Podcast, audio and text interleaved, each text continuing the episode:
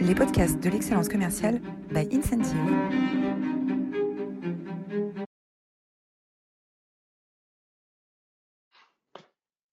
Bonjour à toutes, bonjour à tous, bienvenue dans cette nouvelle édition des masterclass de l'excellence commerciale au sujet avec un sujet absolument critique pour tout le monde dans ces périodes de, de croissance, c'est la prospection et on a l'immense honneur et l'immense plaisir euh, d'accueillir aujourd'hui Toinon Georget. Bonjour Toinon.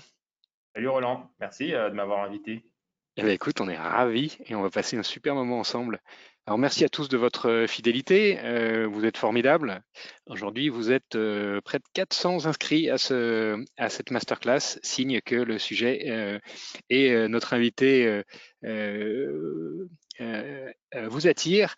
Euh, la semaine dernière, euh, vous étiez euh, également nombreux pour écouter Julien Zerbib, le fondateur d'Unlimited, parler des nouveaux modes de financement de, croissance, notamment pour des startups. je vous invite à retrouver cette masterclass sur notre chaîne YouTube ou sur votre chaîne de podcast préférée. alors, les masterclass des séances commerciales sont organisées et sponsorisées par Incentive. Hein, Incentive, c'est une plateforme de management tout en un pour donner envie à vos équipes, euh, donner envie à chaque moment clé de la vie d'un collaborateur, au moment de son intégration, hein, lui donner envie de s'intégrer dans l'équipe, euh, lui donner envie de se former, lui donner envie de se dépasser, euh, de lui donner envie de partager ses succès, de partager ses questions, de partager ses bonnes pratiques. Euh, et lui donner envie de s'engager dans les initiatives RSE euh, de l'entreprise. Euh, donc Incentive aujourd'hui donne envie à des salariés dans une vingtaine de pays, disponibles dans neuf langues, dans des secteurs aussi différents que la banque, l'assurance, la santé, la distribution ou les technologies. Voilà pour la page de publicité. Notre grand témoin du jour, c'est Toinon Georget. Est-ce qu'Anouk, tu peux nous faire le portrait de Toinon? Avec plaisir. Toinon Georget, vous êtes un jeune entrepreneur couronné de succès pour votre entreprise actuelle qui s'appelle Walaxy, qui est l'ancien prospecting dont nous étions d'ailleurs les bêta-testeurs. Walaxy est un outil pour automatiser ces process de, de, prospection, de social selling sur LinkedIn. Et votre outil est basé sur le principe d'hyper-spécialisation et d'hyper-personnalisation de la prospection. Vous êtes une référence dans le domaine de la prospection digitale et des bonnes pratiques sur LinkedIn et sur les bonnes pratiques managériales aussi, puisque vous avez implémenté une vraie culture de la qualité de vie dans votre propre entreprise. Pour commencer votre aventure chez Walaxy, vous avez lâché vos études d'ingénieur, votre vie étudiante, vous avez fait beaucoup de sacrifices, vous en parlez régulièrement sur vos posts LinkedIn, et pour une grande satisfaction au final, celle des sourires à la machine à café, comme vous aimez à le dire. Vous êtes également passionné de parapente, que vous pratiquez encore aujourd'hui à Montpellier, et votre autre passion, c'est l'hypnose de spectacle et la psychologie humaine. Donc, toi, non, c'est un honneur de vous recevoir dans masterclass de l'excellence commerciale. Ben, merci. Alors, toi, non, on va parler de, prospection et euh, on a euh, structuré cette, discussion autour de trois sujets. Le premier sujet, c'est euh, comment est-ce qu'on anime une communauté autour de l'expertise hein, et, et, comment est-ce qu'on passe d'un ancien monde où on faisait des livres blancs qu'on sponsorisait sur LinkedIn euh, un nouveau monde où on anime une communauté euh, d'experts en partageant de façon euh, très authentique du contenu et des réalités terrain. ensuite, on va parler de ciblage et d'approche avec tout le potentiel du digital de, la, de la plateforme Walaxy hein, pour aider à, automatiser, à personnaliser les prises de contact sur, sur LinkedIn. Et puis, dans un dernier temps, on parlera de l'animation des équipes, comment est-ce qu'on motive un, nombre important de collaborateurs euh, dans ces efforts de prospection et plus généralement, euh, comment est-ce qu'on on, euh, assure la croissance d'une entreprise comme, comme Walaxy. Alors pour commencer, pour commencer par le premier sujet, finalement, qu'est-ce qui, a, qu'est-ce changé aujourd'hui? Comment est-ce que toi, tu gères ta communauté? Tu as 25 000 followers, je crois, sur LinkedIn. Euh, tu es un des, euh, un, des, ardents défenseurs euh, de la prospection et de la modernisation de l'approche commerciale. Qu'est-ce qui a changé dans notre, approche, dans notre rapport à LinkedIn? Et comment est-ce que tu as, réussi à obtenir cette, cette, communauté et cette crédibilité en, quelques années finalement? Déjà, c'est super intéressant le, schéma que tu montres avant de, de, croiser ces trois cercles qui sont les, la partie, comme tu dis, animer la communauté d'expertise, la partie prospection pure et ensuite les équipes trouve ça, je trouve ça hyper pertinent parce qu'on comprend que chacun euh, représente un pôle, mais que les trois sont vraiment euh, étroitement liés. sur la partie communauté, alors je suis pas trop fan de parler du nombre de followers sur LinkedIn parce que ça a assez peu d'impact sur la portée. Et en fait, la force de LinkedIn, c'est que c'est un canal sur lequel on peut avoir de la viralité. Donc, on, la plupart des contenus qu'on va publier vont faire plus de vues que notre euh, réseau en fait. Et il y a des gens de notre réseau qui vont jamais le voir. Et en fait, LinkedIn attache très très peu d'importance au nombre euh, d'abonnés. Et d'ailleurs, moi, pour plein de raisons, je me suis fait bannir plusieurs fois mon compte LinkedIn. Et en fait, euh, je reconstruis à chaque fois. Et donc, on n'est pas tant sur le nombre d'abonnés qui compte, mais sur vraiment la régularité du contenu. Et ça, c'est vraiment la force de toute stratégie de création de contenu. je pense que voilà, sur LinkedIn, il y a, deux gros piliers, on va dire trois gros piliers à la, à la création de contenu qui vont permettre de créer une communauté.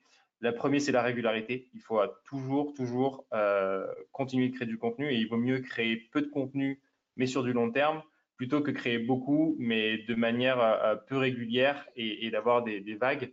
Euh, les gens aiment suivre du contenu régulier, l'algorithme aime que vous fassiez du contenu régulièrement. donc, cette notion de régularité, elle est vraiment fondamentale. Moi, ça fait deux ans que je publie une à deux fois par jour. Donc, euh, on est sur, sur euh, vraiment entraîner cet algorithme et, nourrir sa communauté, son audience de contenu. ensuite, sur les, types de contenu, les deux autres piliers, ça va être euh, l'apport de valeur. Donc, tout ce qui est contenu promotionnel n'a pas d'intérêt en fait. votre audience en a rien à faire de vous.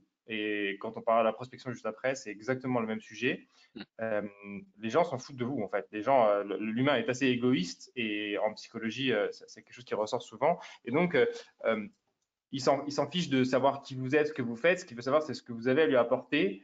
Et, et donc, il va s'intéresser à vous si vous vous intéressez à lui.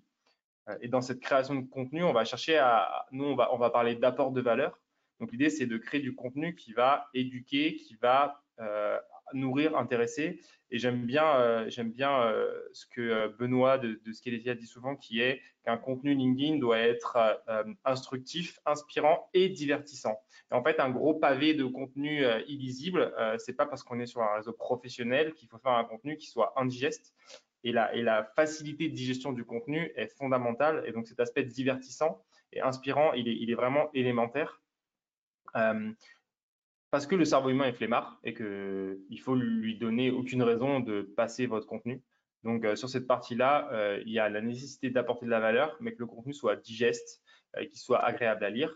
Et là-dessus, il faut varier les formats, il faut varier les sujets et il faut s'intéresser aux problématiques de son utilisateur, de son, de son audience cible, sans chercher à vendre. En fait, par rapport à la prospection, la prospection a pour objectif souvent d'aller vendre, ou en tout cas de s'intéresser à la personne et de créer une relation euh, dont l'objectif est à un moment ou à un autre d'amener à une vente. Euh, la création de contenu, l'objectif, c'est pas de vendre. L'objectif, c'est de faire comprendre que vous, vous résolvez un problème et qu'au moment où votre prospect, votre audience, elle aura ce problème, vous serez la solution évidente dans, son esprit. Et c'est vraiment à ça que sert le contenu. Donc le contenu ne sert pas à vendre, il sert à faire en sorte d'ancrer dans l'esprit de votre audience que vous êtes la solution évidente au problème. Donc, on n'est pas exactement dans la même approche. Et donc, il y a cette notion d'apport de valeur qui, pour moi, est le deuxième pilier de la création de contenu LinkedIn. Et le troisième, on va être sur l'authenticité. Les gens, euh, dans le réseau social, il y a social et les gens veulent des visages et pas des logos. On ne s'attache pas à un logo, on s'attache à un visage. On veut, interagir avec un humain et on veut savoir que derrière le contenu qui vient d'être créé, euh, on peut associer ça à des valeurs, on peut associer ça à un visage, à une personnalité, à des choses authentiques et pas à un logo derrière lequel se cache un ou plusieurs community managers et on va perdre cette authenticité, cette relation humaine, cette, interconnexion entre, humains.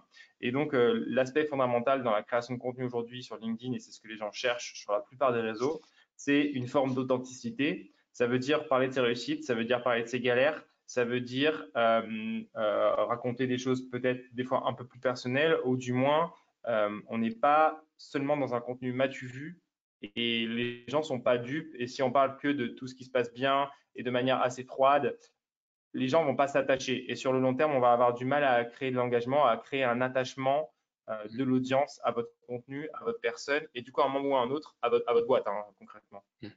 C'est un, lien de confiance. C'est un lien de confiance finalement que tu crées. Je ne sais plus si c'est ce matin ou hier où tu partageais un message euh, où tu disais euh, ben, Benoît Dubos euh, me, me, partage tous ses posts avant de les publier parce que la confiance est important. Euh, ça, c'est un, un, message d'authenticité qui est, qui est, très fort pour Benoît Dubos, qui a euh, plus de 50 000 followers, euh, qui a une, une, une, vraie audience aussi avec Scalesia. c'est une manière finalement de se mettre un peu à nu sur qui on est, comment on fonctionne et qu'on n'est pas infaillible et qu'on n'est pas des super-héros. Exactement. Et en fait, si tu as l'air d'un super-héros, personne se sent super-héros. Donc, personne ne va s'attacher parce que je ne peux pas, par les neurones miroirs, je ne peux pas me refléter et me retrouver dans, en toi si tu as l'air fondamentalement parfait et complètement différent euh, de moi, je vais, ça va être très difficile de s'attacher à la personne. Et par exemple, euh, personne se, se, représente dans Elon Musk. Par exemple, si on prend un exemple un peu cliché, euh, même les entrepreneurs qui réussissent en France, je pense, ont du mal à, à on ne va pas suivre Elon Musk pour la même raison qu'on va suivre une autre personne, parce qu'on va la suivre parce que c'est exceptionnel, c'est hors du commun, mais personne s'attache à sa personne au sens, on ne va pas se, projeter dans le Musk, personne s'imagine vivre sa vie, personne s'imagine être dans sa tête, ça n'a aucun sens. Et donc, euh, à notre échelle, la création de contenu, elle doit passer par cette notion d'authenticité, c'est activer les neurones miroirs et c'est permettre à la personne de se projeter euh, et de se dire, ah, on a des points communs, quoi. Et alors, qu'est-ce que tu penses de, ces outils comme, euh, comme Sociable qui permettent de donner à ses employés la capacité de pousser du contenu euh, qui est du contenu créé par l'entreprise euh, sur les réseaux sociaux à plus grande échelle? Parce qu'il y a une, analyse qui est quand même assez simple, c'est que le, nombre de contacts ou le reach potentiel de tous ces salariés est supérieur au reach de l'entreprise elle-même. Qu'est-ce que Qu'est-ce que tu penses de ces solutions? Je connais pas l'outil, je ne sais pas comment il est utilisé. Si on parle euh, de ce qui a été démocratisé comme la stratégie Avengers, donc euh, Avengers, c'est un, regroupement de super-héros. Euh, c'est un concept qui a été un peu théorisé par Grégoire Gambato, qui a fait publier une partie de, son équipe sur LinkedIn et que d'autres boîtes ont reproduit comme nous. Euh, l'aspect fondamental d'une stratégie Avengers, donc euh, qu'on a aussi appelé Employee Advocacy, mais justement dans Employee Advocacy, il y avait cette notion de euh, je suis employé, je repartage le contenu de ma boîte, donc un contenu authentique, souvent très corporate, un peu froid, auto-promo, des choses qui intéressent personne. dans la notion d'Avengers, chaque super-héros a ses propres pouvoirs et du coup, il crée son propre contenu qui est lié à ses pouvoirs. Et, du coup, euh, si on pousse la métaphore, bah, évidemment que Superman, il partage pas les mêmes contenus que Batman et que euh, Hulk, quoi. Et donc, euh, forcément, si tout le monde partage les mêmes contenus, il y a, on perd cette notion d'authenticité. Et donc, nous, par exemple, dans ce qu'on fait sur cette création de contenu-là, le travail, c'est d'aider chaque personne dans l'équipe à créer sa marque personnelle. En fait, par définition, euh, c'est le concept de personal branding, de marque personnelle, qui va ensuite se répercuter sur la marque, euh, euh, l'entreprise. Mais on va d'abord associer du contenu et quelque chose à une personne. Donc l'idée, quand on déploie cette stratégie-là, c'est d'aider chaque personne à construire son super-héros de sorte qu'il mette en avant ses forces, ses faiblesses et que son contenu soit authentique et qu'il parle de son sujet.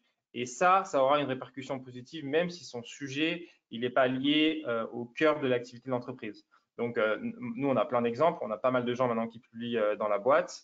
Euh, toutes ces personnes-là, elles sont passées par, on a fait un peu un coaching à deux où moi j'ai essayé de voir quels étaient justement leurs super pouvoirs et on a travaillé ensemble sur construire cette marque personnelle. De quoi tu veux parler?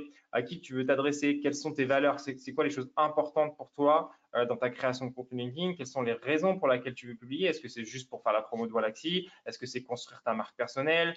Qui va te suivre ensuite pendant toute ta vie euh, de salarié, qui sera peut-être dans d'autres boîtes.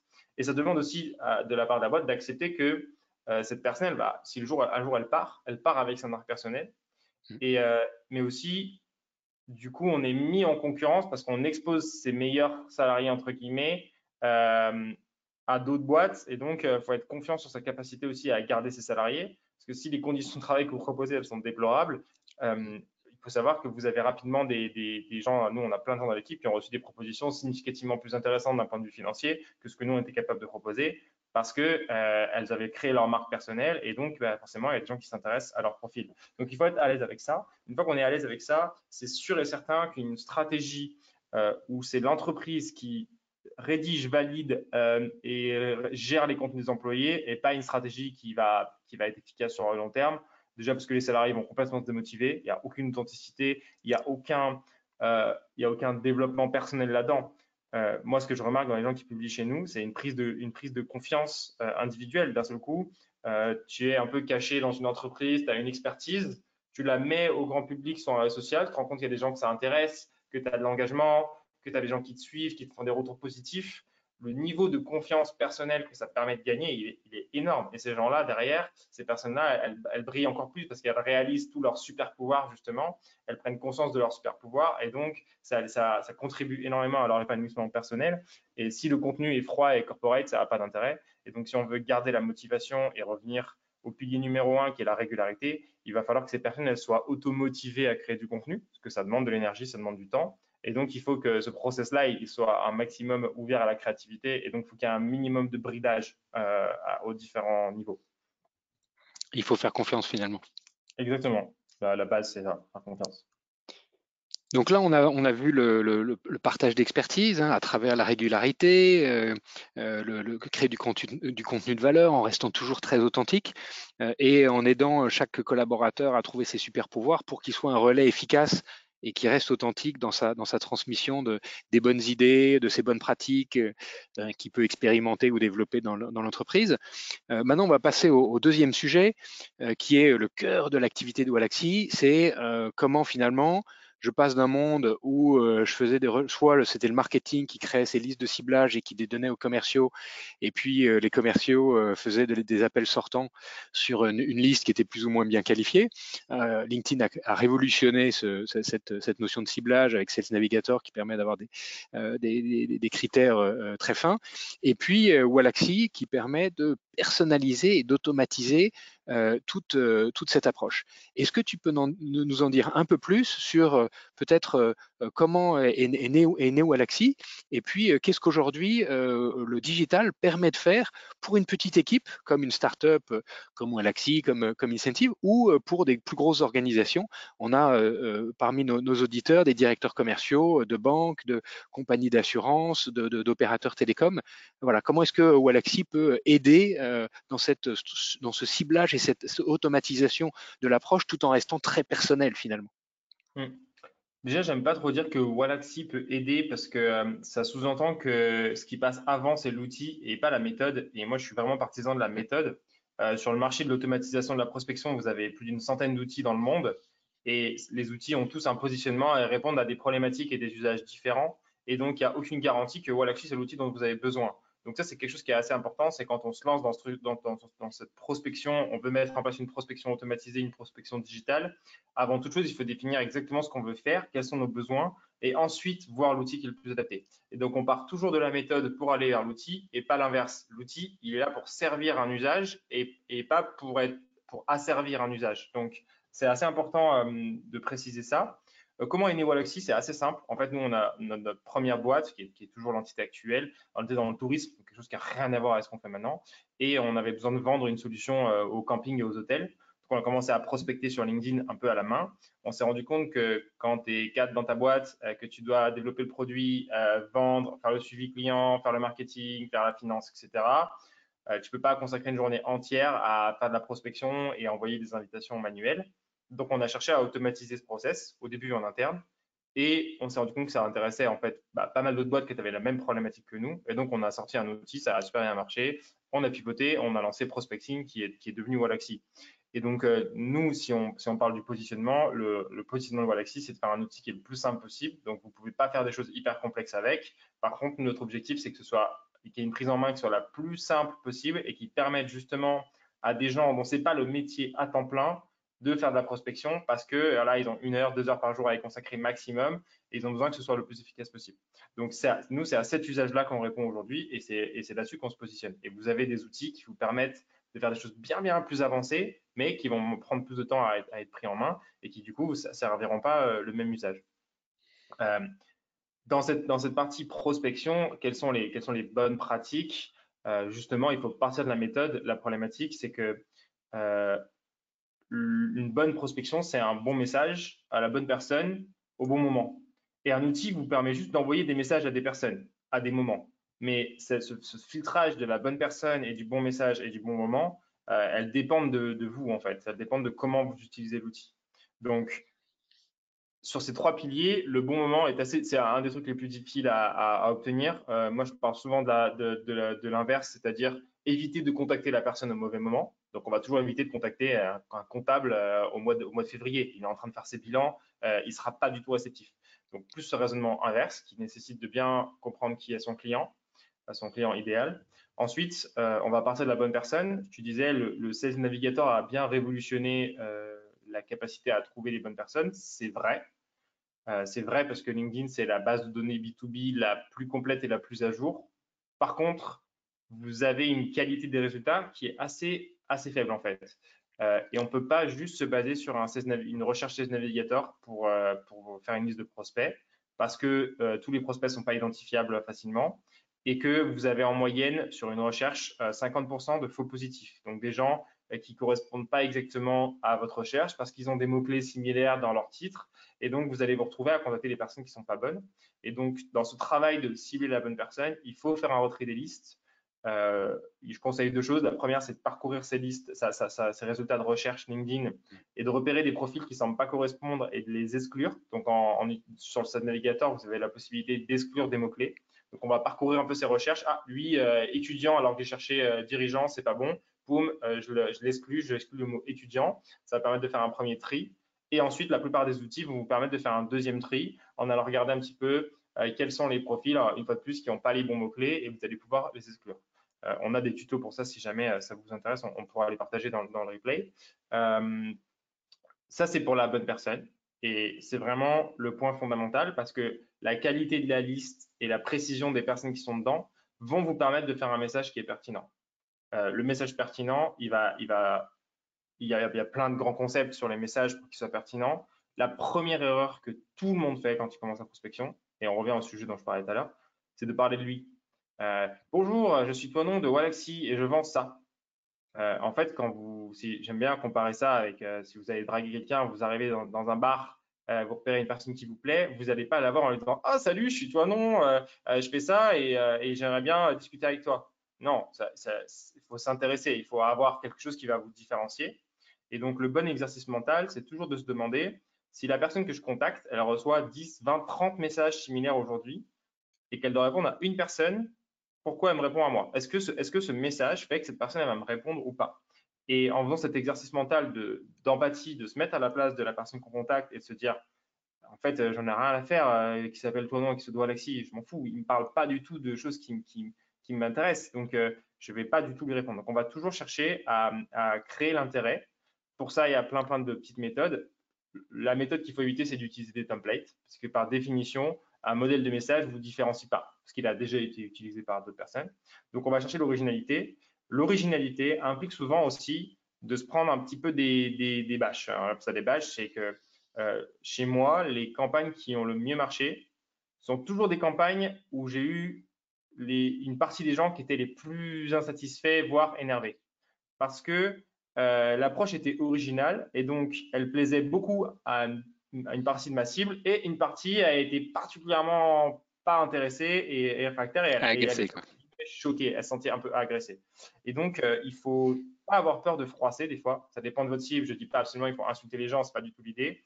Mais euh, il faut pas hésiter à sortir euh, du cadre et se dire peut-être que 10 à 20% des gens vont être un petit peu euh, bousculés, mais c'est ce qui va me différencier d'autres personnes et qui va du coup me permettre sur une partie de ma cible d'avoir des réponses. Donc ça, ça nécessite de bien comprendre sa cible. Pour, éviter, pour évidemment, on n'aborde pas euh, des CEO du CAC 40 et des jeunes business développeurs en startup de la même manière, c'est une évidence. Mais euh, voilà, tout ce qui va vous permettre de vous différencier dans l'approche euh, va en général augmenter les résultats de vos approches. Tu aurais un exemple concret, toi, non? Bah, un exemple concret, c'est par exemple la question en France qui est assez permanente sur la prospection LinkedIn, c'est l'utilisation du tutoiement. Il y a beaucoup de gens sur LinkedIn, quand vous les contactez vous les tutoyez de base, ils apprécient pas du tout. vraiment, vous avez une partie de votre cible qui va pas forcément apprécier.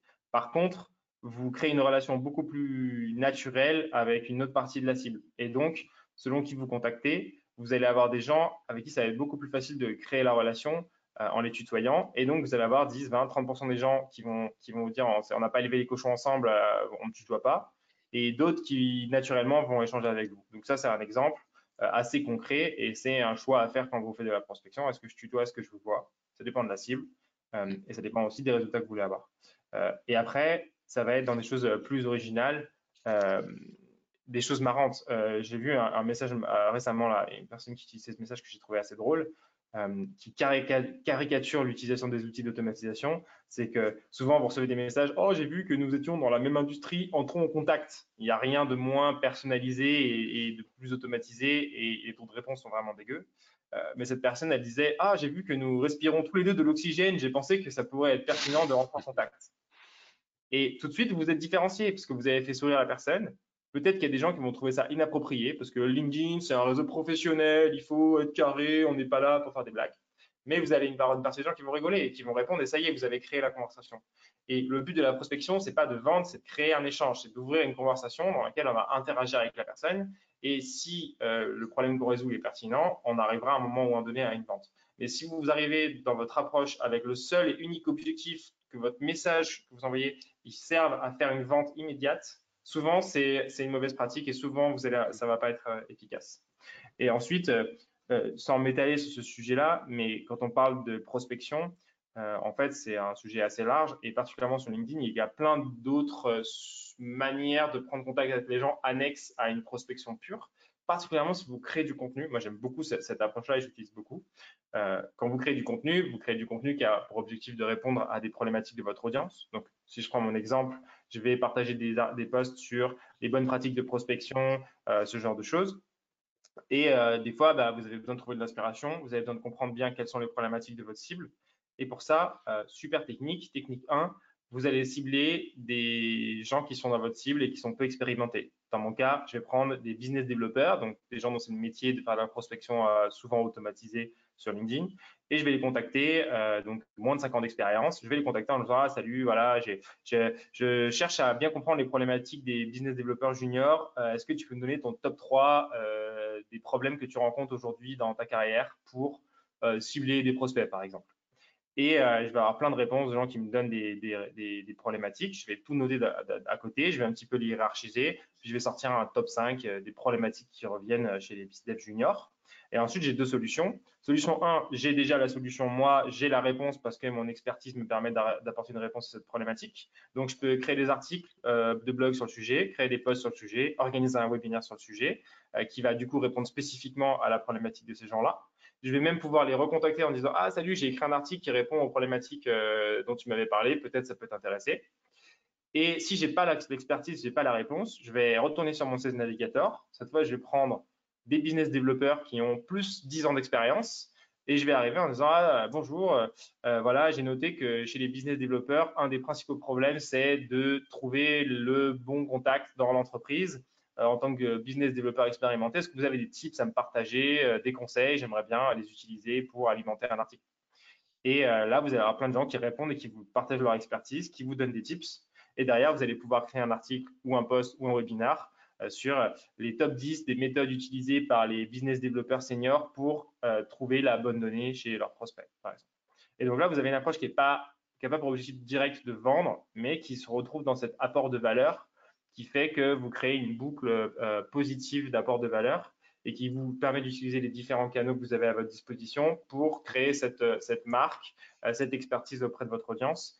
Et ça, ça marche vraiment bien, surtout quand on n'est pas à l'aise à faire de la vente pure et dure et qu'on n'a pas envie de se prendre justement des bâches, parce que voilà, peu importe la prospection que vous allez faire, à un moment ou à un autre, vous avez des gens que ça va ennuyer, que ça va énerver et qui vont pas être contents. Et si on n'est pas à l'aise avec ça, euh, ces techniques-là sont vraiment cool parce que vous avez quasiment jamais de retour négatif. Euh, les gens adorent quand s'intéresse à eux, les gens adorent aider, les gens adorent partager ce qu'ils savent ou partager leurs problèmes.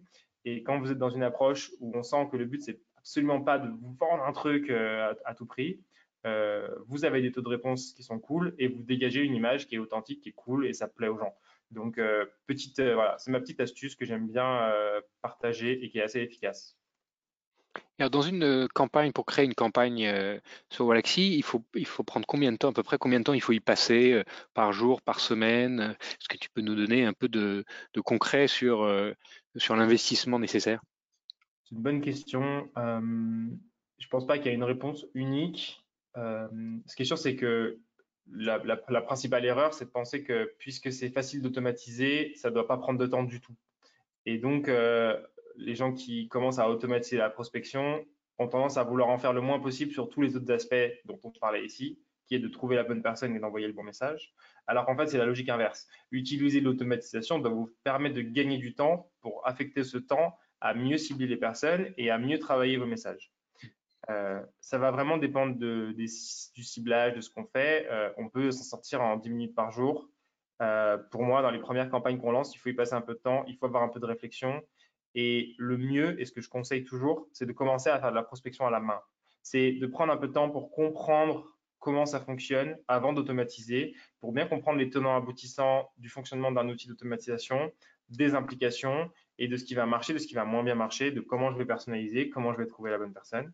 Euh, donc, je n'ai pas de réponse euh, unique. Euh, une fois qu'on est, une fois qu'on est monté en compétence en 10-15 minutes par jour, en fait, moins, ce qui prend plus de temps à partir d'un moment, c'est de, de, gérer les réponses. si on a des campagnes qui sont efficaces, ce qui prend le plus de temps, c'est de gérer des réponses. Donc, est-ce qu'on compte ou pas dans l'utilisation d'un outil d'automatisation? Je ne sais pas. normalement, si, si, vous mettez moins d'une heure à lancer votre première campagne, c'est que vous êtes allé trop vite. Super. Merci. Dernier euh, sujet, on arrive euh, déjà à la fin de cette, euh, demi-heure. passionnant. Dernier sujet, l'animation des équipes. Et là, on va parler d'abord de comment est-ce qu'on mobilise un grand nombre de personnes. La prospection, c'est difficile. les commerciaux, ils vont en général à reculons. et on a un exemple d'un client qui s'appelle Sage, qui est le troisième éditeur de dans le monde derrière SAP et Oracle, qui a en France 1200 partenaires. Euh, et euh, qui anime euh, des, s'appelle des Blitz Days ou des Power Days. c'est des séances de prospection collective grâce au digital sur Incentive pour mobiliser les commerciaux de leurs partenaires, donc c'est même pas des employés internes, hein, les commerciaux de leurs partenaires sur des périodes très courtes. Hein, pour créer ce sentiment, pour donner envie, pour créer ce sentiment euh, d'intensité, de, mobilisation collective euh, et euh, célébrer les succès dans un laps de temps d'une demi-journée ou d'une journée avec beaucoup d'efficacité, ce que permet à la fois le, fait d'avoir une plateforme de communication qui va agréger l'ensemble des données qui sont collectées par les différents commerciaux un peu partout en France, et puis qui va permettre de bah, célébrer les succès, gamifier les performances euh, d'un collaborateur au sein de son, de son entreprise, et puis des entreprises entre elles au sein d'une région, et puis des régions entre elles. Donc on est capable d'animer finalement cette, ces séances de, de, rappel, de prospection, de relance, qui sont euh, parfois un peu, un peu compliquées, euh, sur lesquelles les commerciaux ont du mal à se, à se, à se mobiliser, grâce, grâce à la gamification Hein, grâce à l'utilisation de mécaniques qui sont utilisées euh, traditionnellement dans les, jeux qu'on connaît. Voilà. Euh, euh, pour, pour, finir, j'aimerais que tu nous parles un peu de comment est-ce que toi, tu engages tes équipes, comment tu animes tes équipes chez Walaxy qui est en, en, en hyper croissance. Euh, tu as connu une très très forte croissance jusqu'à euh, octobre, je crois. Et puis en octobre, tu as fait un post en disant ah, ça fait quelques mois là que ça tiraille un peu parce qu'on a de la dette technique, on a de la dette support, on a des managers qui sont très jeunes. Et là, tu es reparti sur une croissance très très forte. comment est-ce que toi, tu animes, tu mobilises tes équipes? Ouais, c'est un sujet très vaste. Je pense qu'on a encore plein de choses à apprendre. Comme je te disais avant le webinaire, on n'est pas encore, euh, on n'a pas d'équipe commerciale, de grosse équipe commerciale. Paradoxalement, on fait assez peu de prospection. On utilise notre outil surtout dans un cadre expérimental pour justement tester des choses, mais ça ne représente pas une grosse partie de notre acquisition parce qu'on a des tels volumes aujourd'hui de gens qui s'inscrivent que euh, la part de la prospection est, assez euh, faible. Euh, par contre, euh, moi, j'ai une conviction personnelle, c'est que j'ai monté une boîte dans laquelle je voudrais, j'aurais aimé être salarié. Ça, c'est, la chose qui m'anime euh, personnellement. Et donc, j'essaye de faire en sorte qu'on ait des conditions de travail qui correspondent à celles que j'aurais aimé avoir si j'avais dû travailler dans une startup. Effectivement, on a, on a beaucoup d'enjeux parce qu'en fait, on est en forte croissance, on est autofinancé en plus, donc en plus, on a des problématiques de gérer notre croissance et de s'autofinancer. Donc, ça veut dire euh, gérer une forte croissance, mais avec des moyens qui sont quand même assez limités. Euh, on a une équipe jeune, euh, donc des problématiques que souvent personne n'a jamais vues. Donc, on est toujours dans cette phase d'itération rapide. Et pour ça, nous, notre, notre, notre, vision, notre manière de manager, c'est ce que j'aime bien ce terme en anglais, c'est cascade, don't cascade goals, cascade meaning. Et donc, l'objectif, c'est pas de dire aux équipes, il faut faire ci, il faut faire ça, machin, mais c'est d'essayer de, descendre les enjeux. Donc, nous, on porte une vision, on dit, OK, c'est là-bas qu'on veut aller, voilà nos enjeux, voilà nos problématiques, et de descendre ça aux équipes pour que chaque équipe et chaque personne soit indépendante dans la prise de décision, qu'elle ait un maximum d'autonomie et qu'elle ait un maximum d'éléments qui lui permettent de prendre les bonnes décisions, ce qui déjà en tant qu'entrepreneur est soulageant, parce que ça veut dire qu'on n'a pas besoin euh, d'être tout le temps en train de surveiller ce que chacun fait et, euh, on, peut, faire confiance aux équipes, on peut partir en vacances euh, serein. Et ça permet aux équipes d'être beaucoup plus autonomes, de mieux réagir et d'être impliquées. Et donc, nous, une de nos principales valeurs, c'est l'ownership. Et il n'y a pas vraiment d'équivalent en français, mais la, traduction, ce serait que la capacité de chacun à se responsabiliser et à, prendre en compte les enjeux et à comprendre où est-ce qu'elle a de la valeur euh, et comment maximiser sa valeur dans l'entreprise. Et ça, ça passe aussi bah, dans l'autre sens par une forme de, récompense, c'est d'être dans un écosystème de confiance où euh, l'employé sait que la boîte euh, fait un maximum pour le bien-être de tout le monde et que c'est un enjeu permanent. Et donc, on est dans une relation de confiance de nous, on te fait confiance dans les tâches que tu vas produire, on a confiance dans ta capacité à optimiser ta valeur et, toi, tu as confiance en nous, dans notre capacité à faire en sorte que euh, tes conditions de travail restent bonnes, euh, qu'on puisse te proposer des perspectives d'amélioration, qu'on puisse être à l'écoute euh, des choses qui conviennent ou qui ne conviennent pas dans tes missions, qu'on puisse adapter ton, poste en fonction de tes aspirations personnelles. Et, c'est ça, je pense, le vrai moteur qui fait qu'il y a assez peu de, trucs très précis, de tips, mais que c'est une sorte de culture vraiment permanente de cette responsabilisation individuelle qui permet à chacun du coup euh, d'être motivé et qui crée une ambiance euh, très euh, amicale. En fait, ça c'est très lié à, notre tranche d'âge, mais en fait, on est sur une génération qui cherche pas dans son travail juste une rémunération, mais qui cherche un sens. Les premières choses qui nous sont dites en entretien, c'est je veux être dans une équipe qui ressemble à une famille, je veux pouvoir aller boire une bière avec mes collègues, je veux que ce que je fais soit reconnu, euh, que je puisse voir l'impact de mes actions. Et la rémunération arrive assez loin dans les aspirations, je pense, de notre génération. En tout cas, c'est plus du tout le premier critère.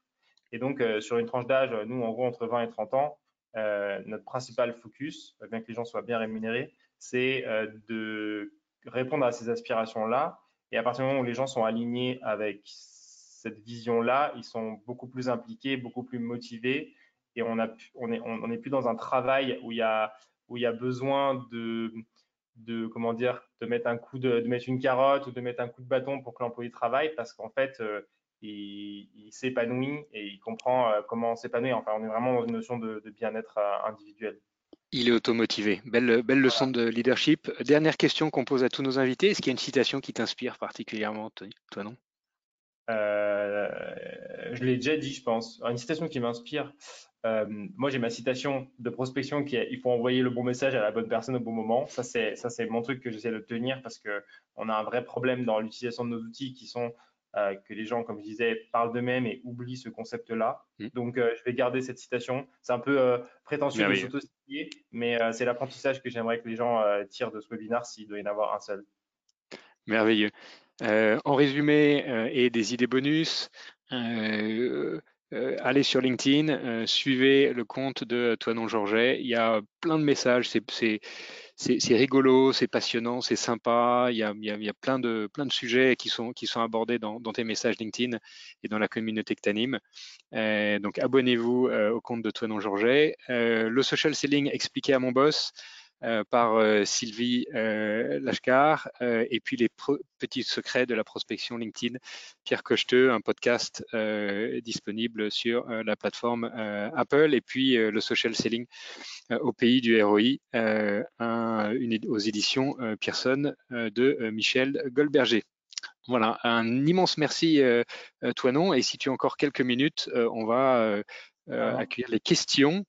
Euh, alors, on a, c'est la première fois, toi non, dans l'histoire des masterclass, hein, euh, que euh, on dépasse de 10 minutes les, 30 minutes. C'est que vraiment l'entretien était passionnant et, qu'on a été, on a été hypnotisé. merci toi non et vous pouvez poser toutes vos questions directement sur l'interface de GoToWebinar et Anouk va nous les partager. Anouk, est-ce qu'on a déjà des, des questions qui viennent de nos auditeurs? Alors oui, on a des questions. Alors, quel est ton livre favori traitant de psychologie? Système 1, système 2. La version anglaise, c'est Thinking Fast and Slow. C'est probablement la, bible de la psychologie et des biais cognitifs. C'est fascinant. Quel qui, a budget en moyenne... qui, a fait gagner à son, euh, à son auteur euh, le prix Nobel d'économie. Quel budget en moyenne alloué à une campagne de prospection digitale? Pourquoi allouer un budget? Il faut, raisonner en retour sur investissement. Ça dépend tellement de votre activité. Si vous vendez un outil à 5 euros par mois, vous n'avez pas les mêmes moyens que si vous vendez un outil à 10 000 euros par mois. Donc, faut toujours, euh, faut jamais. C'est un truc très français, ça. Nous, on le note par rapport à nos différents types de clients. Euh, L'américain vient et raisonne en retour sur investissement. Donc, il regarde jamais combien ça lui coûte. Il regarde combien ça lui coûte sur combien ça lui rapporte. Le français est omnubilé par combien ça lui coûte. Et c'est complètement bête parce qu'en fait, ce n'est pas logique. Il faut raisonner toujours à combien ça me rapporte et combien ça me coûte. Et c'est un ratio qui est intéressant. Donc, euh, pas de réponse euh, stricte. Il faut que ça vous rapporte plus que ce que ça vous coûte. Est-ce que ce ton authentique et personnel dont tu parles est adaptable à des grands groupes? Est-ce qu'on doit changer la façon de communiquer dans les grandes entreprises? Pas spécialiste des grandes entreprises. Euh, il y a un exemple que je trouve intéressant, que je prends souvent vous prenez euh, justement sur LinkedIn, vous prenez la page Coca-Cola France. Donc, vous êtes sur une page qui a 6 millions d'abonnés. Vous êtes sur probablement une des marques les plus fortes au monde. Regardez les contenus qu'ils font et regardez à quel point ça génère aucun engagement. Il n'y a personne que ça intéresse parce que euh, le contenu corporate de Coca-Cola France, tout le monde s'en fout en fait. Donc oui, dans le futur, même dans les grandes boîtes, c'est le représentant d'entreprise, les représentants d'entreprise qui doivent porter le message et qui doivent afficher euh, leur, face publique. Et un des bons exemples sur LinkedIn, je crois que c'est euh, le, PDG de Leclerc, qui est un des top influenceurs LinkedIn et qui crée du contenu. Je ne sais pas si c'est lui qui le crée lui-même, peut-être pas, mais en tout cas, dans, dans l'image de marque sur LinkedIn, c'est lui qui porte l'image de marque. Et ça, c'est quelque chose qui est essentiel. Ouais. Et après, dans l'authenticité, chacun euh, définit son curseur d'authenticité et les choses qu'il est prêt ou non à partager. Euh, oui, je pense particulièrement que notre génération, elle cherche cette forme d'authenticité euh, dans les réseaux sociaux. Comment bien s'entourer dans son équipe de communication? Quelles sont les qualités que tu privilégies lors des recrutements? Ça, c'est pareil, ce n'est pas une réponse qui est, qui est fixe, ça dépend de votre culture. Nous, en fait, dans notre processus de recrutement, on a défini les valeurs qui sont les top valeurs qu'on recherche en général chez les candidats et c'est les premières qu'on cherche en entretien. En l'occurrence, les nôtres, euh, ça va être euh, la bienveillance, l'ownership et l'efficacité ou l'efficience. Et donc, c'est ces trois principaux critères qu'on va chercher à évaluer dans le processus de recrutement. Mais ça, ça dépend de votre culture. Par exemple, si vous êtes dans une, dans une culture euh, sales avec de la compétition, la bienveillance n'est pas forcément la valeur que vous cherchez. Nous, on est dans une, dans une team ensemble et c'est comme ça que la boîte elle est construite, on avance ensemble et donc la bienveillance, cette capacité à s'entraider, elle est importante et pas à se tirer dans les pattes. Donc, c'est ce qu'on va chercher. Euh, et après, dans une équipe de communication, euh, plus que jamais, le CV a peu d'importance. Écouté un podcast récemment d'une agence de com vidéo qui s'appelle Splasher, qui a, plutôt bien percé. Et eux, ils regardent, c'est hyper intéressant, ils ne regardent pas les CV. Vu que la plupart des gens qui viennent chez eux, c'est pour créer du contenu vidéo, ils regardent euh, leur Instagram, leur TikTok, leur LinkedIn. Et en fait, si tu es déjà créateur de contenu, c'est ça ton CV. Donc, euh, c'est assez intéressant d'aller chercher aussi, en fonction de l'équipe de communication, des fois euh, plus des compétences que des CV. Et si vous regardez les top influenceurs YouTube, TikTok, etc., la plupart des gens ont moins de 20 ans et n'ont pas, de diplôme, voire arrêtent leurs études en cours de route pour faire ça. Donc le diplôme n'a jamais été aussi peu un gage d'expertise de, et de qualité dans, dans les métiers de la communication et des réseaux sociaux. Comment différencier LinkedIn perso et pro lorsqu'on fait de la prospection pour que ça n'impacte pas mon environnement professionnel à large échelle et ne le restreinde pas à l'environnement de la boîte où on travaille à l'instant T? Bah, si on parle de, alors la prospection, c'est un peu différent, mais euh, à partir du moment où on veut être authentique et créer une relation avec les gens, euh, le mélange pro et perso euh, s'efface. Et dans le B2B, il, est en train de se passer une révolution pour moi qui est que de plus en plus, le B2B est un B2C qui passe à temps un bureau. Et donc, cette nuance entre les deux, elle se perd parce que pendant longtemps, on a dit oui, le B2C, c'est quelqu'un euh, qui prend des décisions euh, émotionnelles, euh, basées sur son ressenti, etc. Et le B2B est très froid, il mesure, il évalue et il prend des décisions qui sont rationnelles. Et en fait, ça n'a jamais été aussi faux.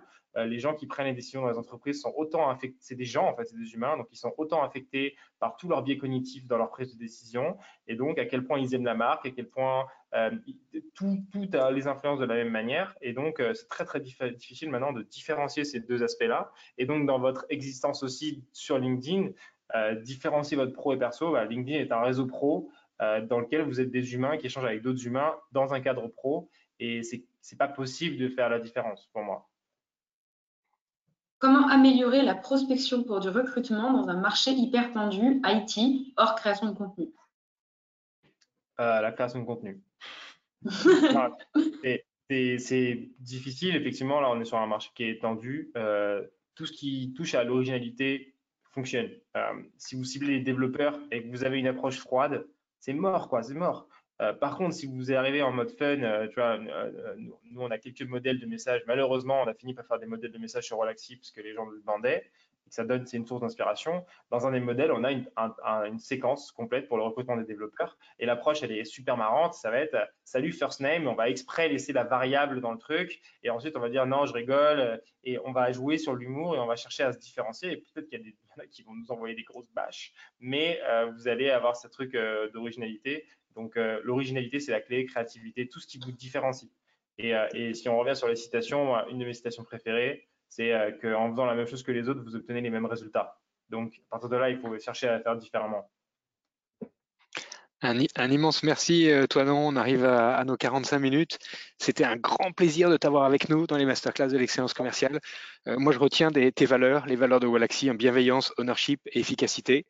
Euh, c'est tout ce qu'on a ressenti aujourd'hui euh, avec toi dans, cette, dans cet échange. Merci d'avoir partagé de façon aussi authentique euh, bah, ta vision, tes tips, des exemples très concrets. J'espère à, très bientôt dans, les, dans les masterclass pour une, une, nouvelle, une nouvelle émission et je vous donne à tous rendez-vous la semaine prochaine pour la prochaine édition. Merci, toi non. À bientôt. À bientôt.